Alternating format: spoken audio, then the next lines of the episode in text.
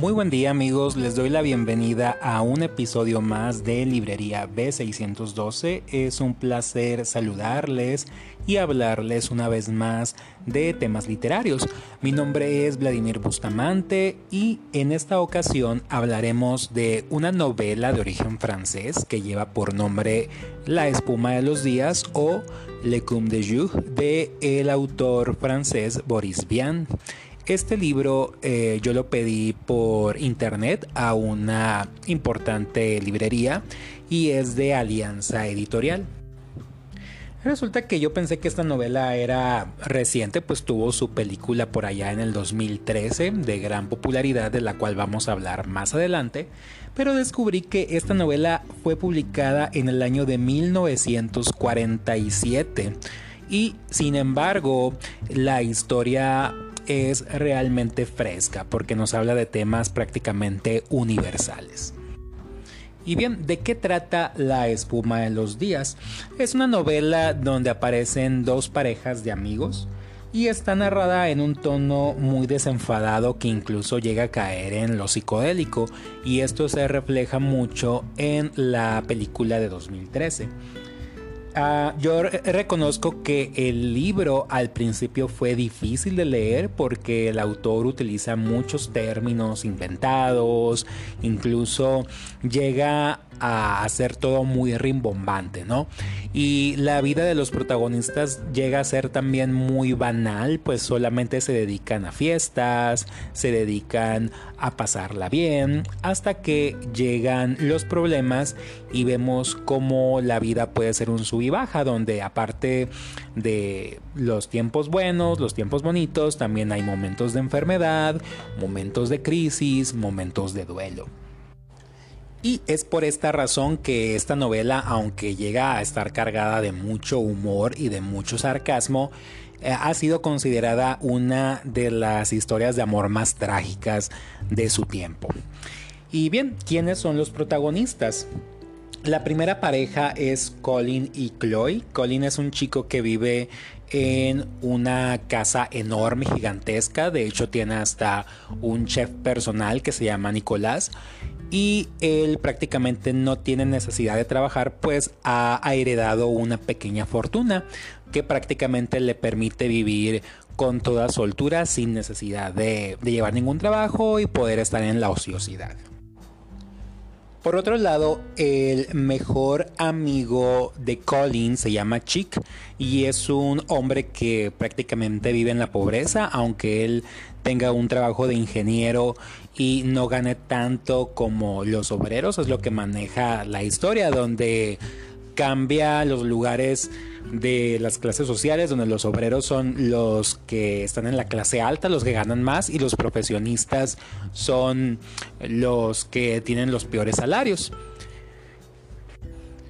Y bien, resulta que un día eh, Chick conoce a Alice, que es una, una chica que es pariente del chef de Colin, entonces ellos empiezan una relación de noviazgo y Colin celoso decide que él también quiere eh, conocer a una mujer. Es así como él empieza a ir a fiestas y conoce a la joven Chloe de la cual se enamora perdidamente y prácticamente se casan en ese mismo instante, ¿no? Colin decide eh, heredarle un poco de su fortuna a Chick para que también él se case con Alice.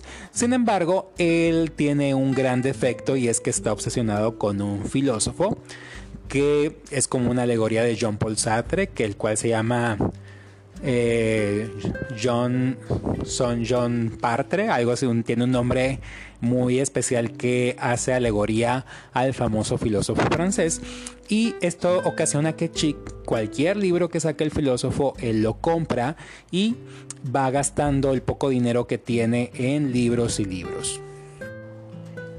Por su parte, eh, Colin y Chloe se dedican a viajar y a pasársela bien, pero lamentablemente en uno de esos viajes eh, Chloe se enferma porque un nenufar empieza a crecer en su pecho, infecta uno de sus pulmones y es así como Colin empieza a gastar flores, que es lo que permite que el nenufar se muera. Sin embargo, la enfermedad de Chloe no cesa, invade sus dos pulmones y este hombre termina gastando su fortuna con el mismo afán de, de salvarla, hasta el punto de terminar en la ruina y buscar trabajos muy duros y muy mal pagados, ¿no?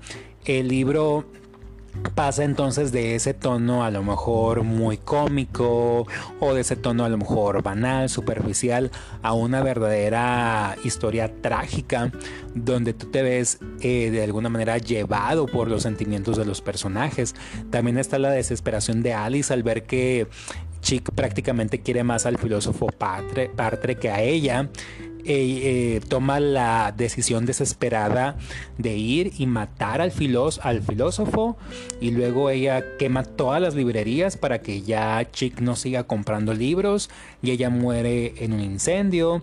Después Chick eh, va a ser embargado y le van a quitar los libros y como él no se deja la policía lo termina matando. Chloe también muere por la enfermedad y ya vemos que Chick está en una completa, perdón, el personaje principal Colin está en una completa desesperación, no sabe qué hacer, incluso hasta contempla el suicidio. Y vemos que es una historia que, como les dije al principio, sigue siendo muy muy fresca y a lo mejor muy de moda todavía, pues vemos ese ese detalle de la vida, ese vaivén donde podemos estar bien al principio, donde tenemos una boda y después podemos tener un funeral. Y en lo personal, el mensaje que deja la historia a mí me gustó bastante, aunque les repito, el libro es un poco tedioso de leer por la manera en la que está escrito. El estilo de Boris Vian es un poquito complicado si no estás muy acostumbrado a lo psicodélico o a lo rimbombante. Llega a cansarte un poco, pero sí es una historia que vale mucho la pena. Les repito, pueden adquirirla en sus librerías. Eh, yo les recomiendo librerías que ya sean de carácter nacional porque no es tan fácil ir. Pero si el 13, la más reciente, eh, es muy bonita la película. También llega a tomar ese tono psicodélico de Boris Vian, que en lo personal la hace muy entretenida. En esta, esta película es del director Michel Gondry y eh, la protagonizan el actor francés Romain Duris y Audrey Tautou, que la conocemos mucho por su eh, papel que tuvo en Amélie. Y bien, esta es la recomendación de esta semana. Espero que puedan darse el tiempo de buscarla. Y saben que pueden encontrarme en mis redes sociales. Estoy en Facebook como Historias de Vladimir Bustamante y también está mi Instagram que es Vladimir Bustamante. Ya nos acercamos un poco a el final de esta primera temporada de mi podcast, ya que planeo a finales de este año y a traer la publicación de un nuevo material que ya está casi listo y estoy seguro que será de su gran agrado. Y bien, sin más, les deseo un excelente fin de semana y nos vemos pronto. Cuídense mucho.